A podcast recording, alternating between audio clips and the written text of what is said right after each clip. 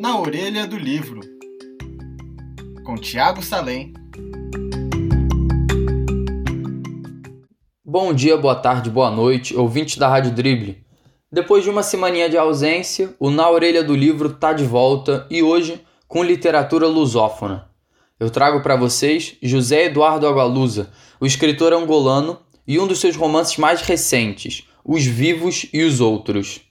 Eu preciso avisar que a coluna de hoje vai ter spoiler. O protagonista do livro, Daniel Bestimol, é um escritor que mora na ilha de Moçambique e vai organizar um festival literário, convidando mais de 30 autores africanos. Porém, logo no início do festival, uma tempestade toma completamente a ilha e de repente aquelas pessoas se veem isoladas, sem nenhuma conexão com a internet ou com o mundo exterior. A própria ponte que liga a ilha de Moçambique ao continente desaparece no meio da neblina. O festival é interrompido, mas todos aqueles autores e os moradores da ilha ficam presos por sete dias naquele lugar. E é a partir daqui que a história fica realmente interessante. Conforme o tempo vai passando, os escritores convidados começam a perceber a presença de algumas pessoas que eles ainda não tinham visto na ilha umas figuras que a princípio são desconhecidas, mas também têm um ar muito familiar. O título do livro já sugere a oposição entre dois grupos: aqueles que estão vivos e os outros. É curioso que a ideia de vivos é sempre contraposta à ideia de mortos, mas não é disso que se trata aqui.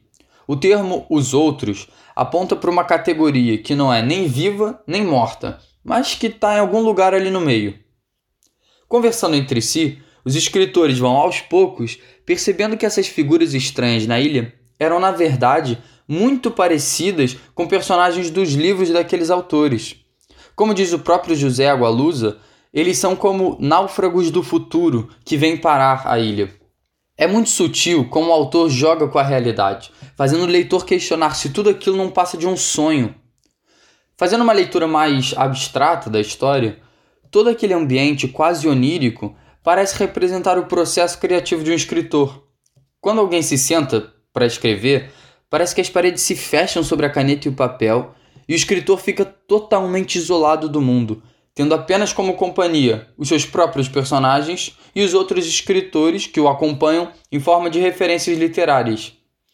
É exatamente o que acontece com os personagens da obra, afastados do mundo, confrontados diretamente apenas por outros escritores e pelas suas próprias criações que saltaram do papel para vagarem pelas ruas da ilha de Moçambique.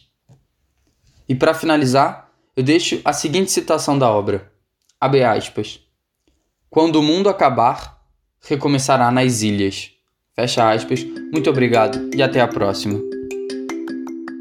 Na orelha do livro, com Tiago Salem